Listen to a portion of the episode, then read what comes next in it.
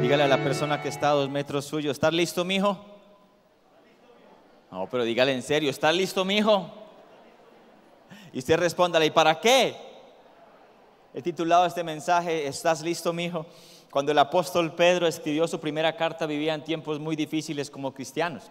Estaban siendo perseguidos por su fe. Y sin embargo, Pedro los está animando a que compartan su fe. En medio de la dificultad. Y creo que el Espíritu Santo nos está animando a nosotros a que compartamos nuestra fe, a que podamos llevar nuestra fe río arriba. Pero ¿cómo? Es fácil ofrecerle un par de zapatos al que no tiene ninguno, ¿cierto? Quizás de una lo reciban, pero ¿cómo ofreces un par de zapatos al que tiene 100? ¿Cómo le compartes tu fe a alguien que cree tenerlo todo y que no necesita de nada ni de nadie más? Pedro lo dice en su primera carta, capítulo 3, versículo 15 al 16, dice, en cambio, adoren a Cristo como el Señor de su vida. Si alguien les pregunta acerca de la esperanza que tienen como creyentes, estén siempre preparados para dar una explicación. Versículo 16, pero háganlo con humildad y respeto. Mantengan siempre limpia la conciencia. Entonces, si la gente habla en contra de ustedes, será avergonzada al ver la vida recta que llevan porque pertenecen a Cristo. Ahí, en esos dos versículos, Pedro da tres claves para hacerlo, para compartir nuestra fe río arriba. Y lo primero que dice, adoren a Cristo como el Señor de su vida. Esto es, tengan un compromiso real y total con Dios. Tengan un corazón completamente entregado a Cristo. Pedro no está hablando a un grupo de la iglesia, pastores, líderes, está hablando a cada creyente. Por eso cada uno de nosotros debemos hacernos esta pregunta. ¿Mi forma de vivir atrae a la gente o antes la aleja? Todos tenemos que hacernos esa pregunta. Porque vivimos diciéndole a la gente, mire, Jesucristo cambia vidas, pero nuestra vida es igual o peor. Debemos asegurarnos que Jesús es el Señor de nuestra vida y vivir vidas santas, no religiosas. Las vidas santas son vidas atractivas y bendecidas, las vidas religiosas no. Y cuando vivimos vidas santas que son atractivas y bendecidas, entonces esto nos garantiza el punto número dos. La gente va a hacernos preguntas. ¿Usted por qué vive así? ¿Usted por qué es fiel a su esposa? ¿Usted por qué se guarda para el matrimonio? ¿Usted por qué camina en integridad? ¿Por qué no devuelve mal por mal? Las vidas santas son muy atractivas y nunca pasan desapercibidas. Entonces la gente va a hacernos preguntas directas o indirectamente, porque a veces escucharás a alguien decir, uy, tiene que haber algo más allá. Y ahí es donde Pedro dice, estén preparados para responder a estas personas que preguntan, no para imponer. ¿Has escuchado la frase que dice, más vale un metido a tiempo? Estaba recordando la historia de un gran hombre de Dios que entró a una peluquería porque necesitaba un corte de cabello urgente. Y la peluquera sale, lo atiende y le dice, Señor, sí, dígame para cuándo requiere la cita. Él dijo, no, ya. Y ella le dijo, no, con el tiempo que tengo solamente alcanzo a hacerle un hueco en la cabeza. Y él le dijo, pues hágamelo. Y se sentó.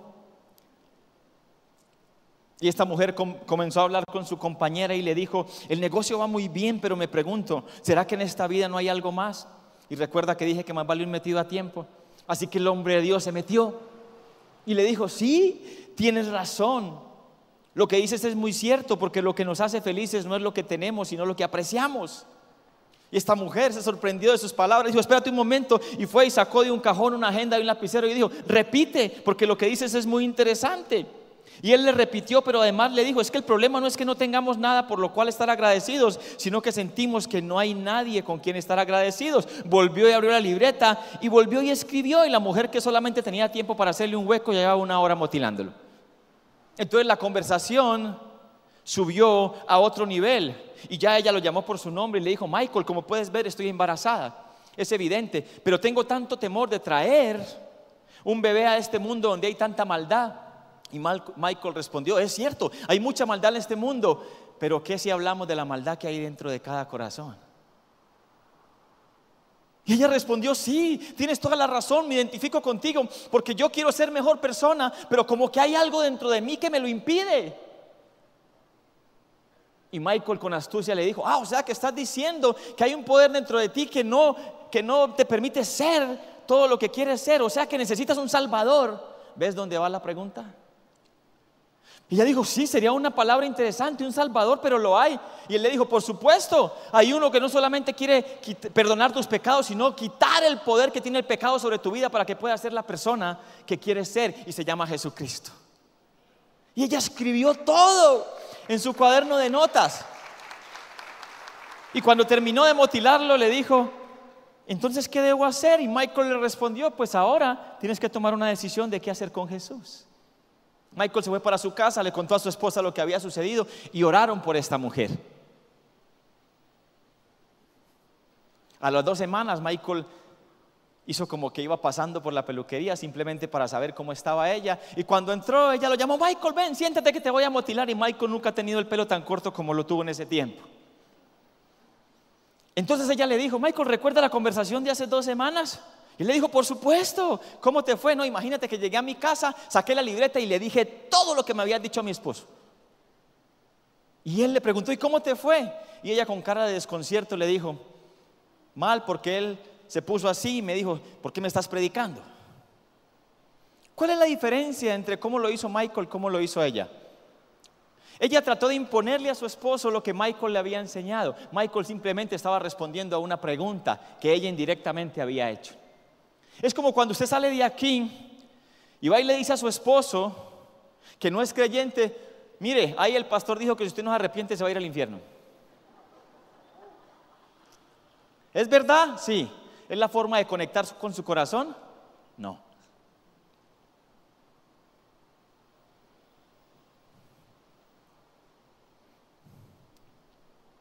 Tres consejos para cuando recibamos preguntas. Consejo número uno. Nunca la pregunta es más importante que la persona que pregunta. Nunca. Diga conmigo, nunca la pregunta es más importante que la persona que pregunta. Por querer tener la razón fácilmente perdemos un corazón. Siempre debemos orar a Dios que nos dé amor y compasión por las personas. Hace unos meses, en un estudio que estaba haciendo, tenía que hacer una entrevista a una persona que no es cristiana. Entonces elegí un amigo que es un católico devoto y quizás una de las personas más generosas que conozco. Y tenía que hacerle preguntas profundas de la vida, de dónde venimos, hacia dónde vamos, cómo hay que vivir en esta tierra, cuál es el propósito por el cual estamos aquí, la moral es relativa. Y él respondió algunas preguntas conforme a la palabra de Dios, de dónde venimos, de Dios, y debemos vivir con integridad. Pero cuando habló del destino y de cómo llegar a ese destino, no era conforme a la palabra de Dios, porque Él me decía, no, es que si hacemos buenas obras vamos a ir al cielo, pero si de pronto nuestras buenas obras se quedan cortas con las malas, vamos a ir al purgatorio, y entonces hay que hacer esto y aquello y lo otro. Y claro, yo en mi mente, yo, tenía unas ganas de ya de responderle y decirle, pues ¿cómo? Estás equivocado, eso no es así. La salvación no es por obra, sino por la obra de Jesús en la cruz. ¿Y cuál purgatorio, hombre? No hay purgatorio, solo hay dos destinos, el cielo o el infierno. Y sí, pero la, la tarea era solamente escuchar. Y yo tuve que hacer un esfuerzo gigante para callarme.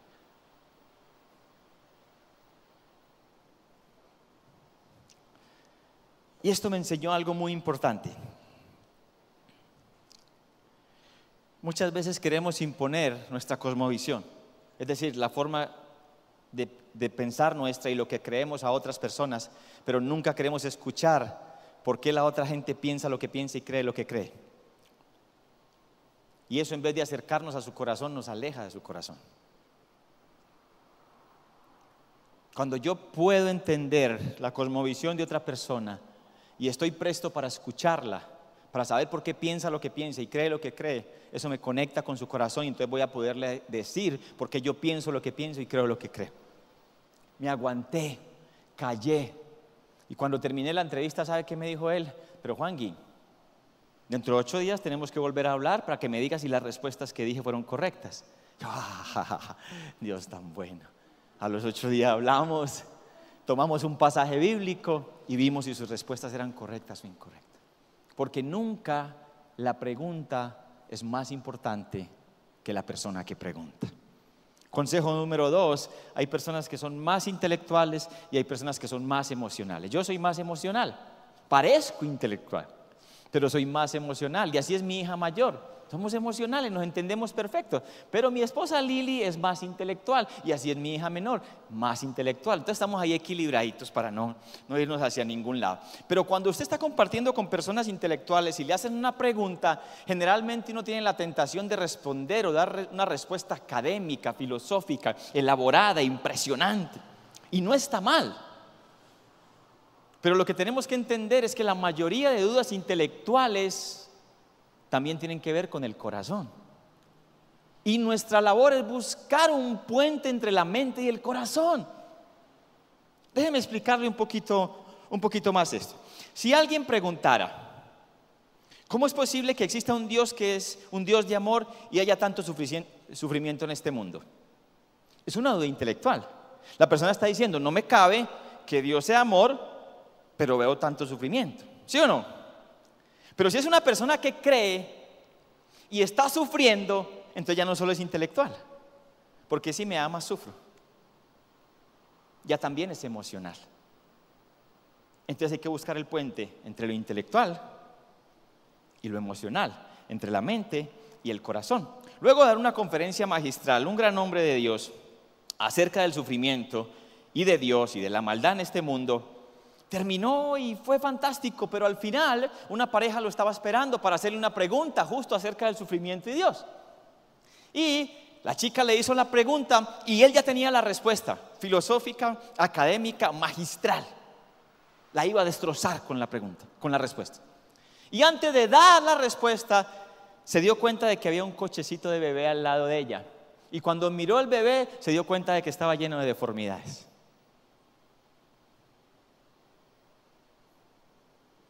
La duda de esta mujer no era intelectual, era una duda profunda en su corazón. ¿Por qué si hay un Dios de amor mi hijo nació así? Y este hombre tuvo que cambiar la respuesta. Voy a hacer una serie a partir de 15 días acerca de las grandes preguntas de la vida. La empezamos en 15 días. Dios y el sufrimiento, Dios y la maldad. Cómo un Dios de amor envía a su hijo a morir. La moral es relativa, la resurrección es un mito, ¿Puede el hombre vivir sin Dios? Porque sé que la mayoría de nosotros nos hemos hecho esas preguntas. Y vamos a crecer y vamos a seguir madurando juntos como iglesia del Señor. Y número tres, consejo número tres, absolutamente nada reemplaza la autoridad de la Biblia y la obra del Espíritu Santo. Mira, sin la palabra de Dios y sin el poder del Espíritu que la respalda, cualquier respuesta, por brillante, por magistral, por elocuente que sea, es vana. Porque en última instancia una vida transformada y un corazón nuevo solo son obra del Espíritu Santo. Ahora, esto no nos exime de estar preparados. Pedro dice, estén preparados. ¿Para qué? Esté listo, mi hijo. ¿Para qué? Para responder. Y el término responder en su original no solamente dar una respuesta a una pregunta, sino también es cómo saber hacer buenas preguntas. Porque muchas veces la respuesta a una pregunta es con otra pregunta. Jesús, un maestro en eso. Hay preguntas que son sinceras. Hay gente que realmente quiere saber la verdad, pero hay preguntas que son malintencionadas. O hay preguntas que no son claras. O unen dos temas para tratar de producir una contradicción. O hay preguntas que están mal planteadas. Déjeme darle un ejemplo de todo este tipo de preguntas. Está en Mateo 22. La gente se acerca a Jesús y le dice, maestro, tú cómo eres de íntegro, tú y lo adulan, no lo honran, lo adulan. Y le lanzan una pregunta que parece fácil. ¿Es correcto pagar impuestos al César? Parece simple, pues la Biblia dice que tenemos que pagar los impuestos al gobierno, ¿cierto? Pero no es tan simple la pregunta. La pregunta está malintencionada, la pregunta es una trampa, trata de producir contradicción entre dos cosas, dos temas que son independientes y está formulada de una manera que te lleva al error, que te forza al error. Es como si alguien viniera aquí, se parara delante de todos nosotros y nos dijera, ustedes solamente pueden responder sí o no. Y les voy a hacer dos preguntas muy importantes. Y recuerde, solo sí o no. ¿Tu mamá sabes que eres un tonto? Si respondes sí, ¿qué? ¿Y si respondes no? Se forza el error. Y dice, ahora párense en todos los hombres. ¿Ya le dejaste de pegar a tu esposa? Si respondes sí, mal. Y si respondes no, mal. Así está Jesús. ¿Es lícito pagar los impuestos al César, a Roma? El impuesto del cual están hablando es el impuesto más odiado por todo el pueblo. Porque es el impuesto con el que financian el ejército romano para que oprima al pueblo judío. Si Jesús dice que no es lícito pagar impuestos, todos los que están a favor de Roma escuchándolo lo van a acusar de traición, lo van a encarcelar y lo van a matar antes de tiempo. Si dice que sí es lícito, todo su pueblo lo va a acusar de deslealtad y de decirle que como él, llamándose el Hijo de Dios, está a favor de que opriman su pueblo. La pregunta es una trampa.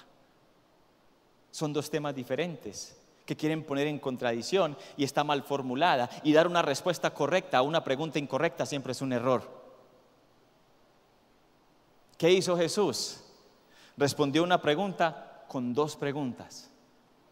Versículo 20 de Mateo 22. Entonces Jesús pide que le traigan una moneda y les pregunta, ¿a quién pertenece la imagen y el título grabado en la moneda?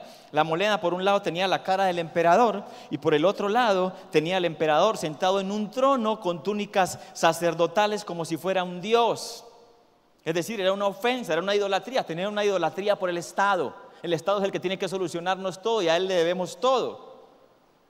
Jesús dice, tráigame la moneda, versículo 21.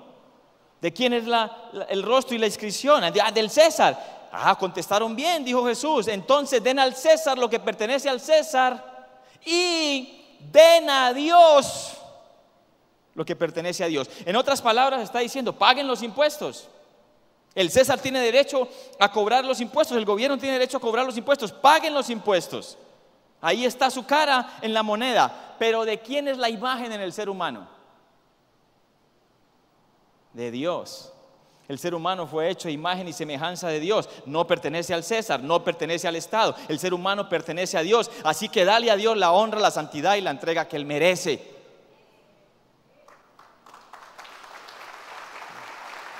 Entonces Jesús, Jesús trae claridad con dos preguntas. Y siempre hay que tratar de sacar a la luz las contradicciones para que la gente piense por sí misma en vez de decirle usted está errado, equivocado.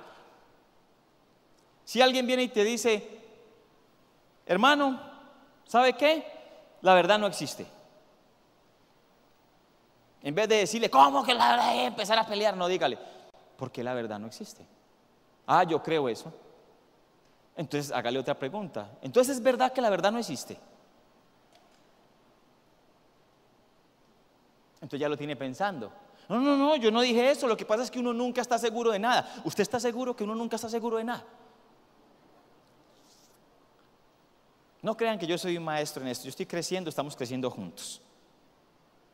Pero las buenas preguntas son muy, pero muy importantes para ayudarle a la gente a pensar por sí misma y sacar las contradicciones que hay en su propio corazón. Por eso es tan importante y nada reemplaza el discernimiento y la guía del Espíritu Santo. Y si lo hacemos con una actitud correcta, va a producir un gran fruto. Permítame poner un ejemplo que va a ayudarnos mucho. Estás tomando un café con un amigo en Europa. Y es difícil muchas partes de Europa para el Evangelio, muy difícil. Y de pronto estás en el café, hay muchos negocios alrededor y alguien pasa y te reconoce y te dice, ah, tú eres uno de los cristianos, ¿cierto? ¿Qué vas a responder? Hoy no vamos a negar a Cristo, ¿cierto? Claro, yo soy uno de, los cristianos. Y entonces ya hay algunas personas alrededor de la mesa voltean porque eres el único cristiano. Ah, hay un cristiano aquí, un cristianito aquí. Ah, qué bien. Y oye, tú eres uno de esos cristianos que cree que el aborto está bien o está mal. Ya no son las personas que están alrededor de tu mesita, sino todo el café el que volteó a mirarte. Y a ver qué vas a responder. ¿Y qué vamos a responder como cristianos? Por supuesto que el aborto está mal. Ahora, ¿esa es la pregunta realmente?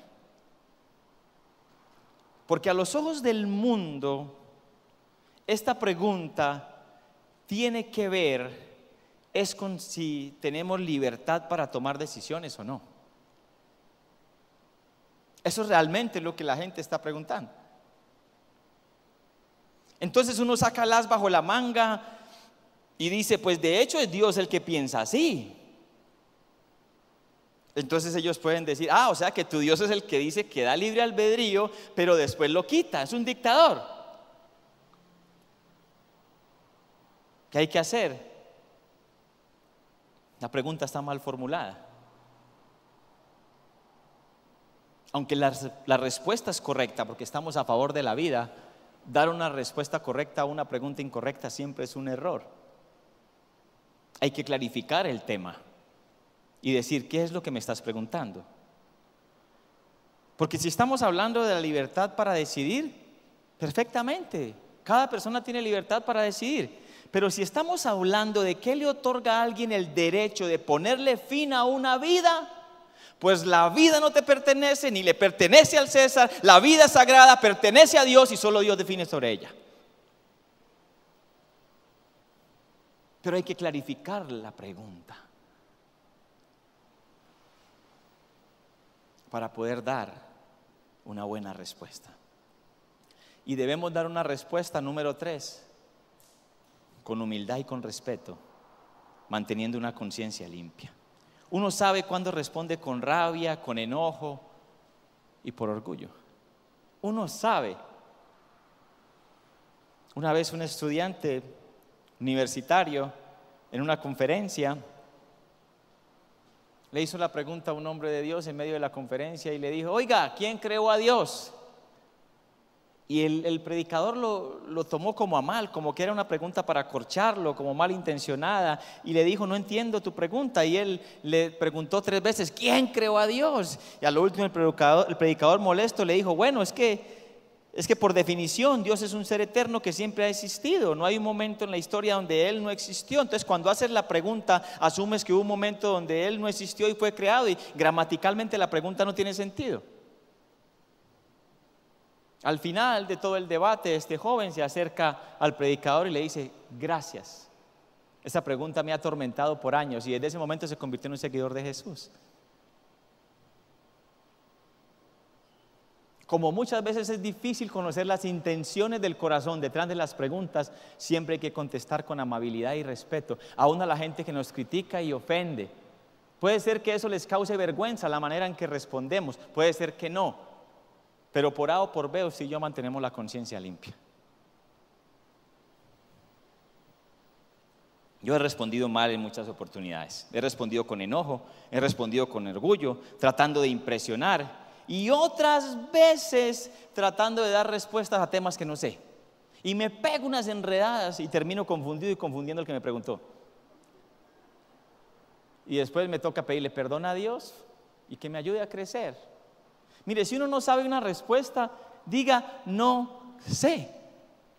Puedo preguntarle a alguien que sabe más que yo, puedo estudiar un poquito, puedo indagar un poquito más y nos tomamos un cafecito y te cuento lo que aprendí.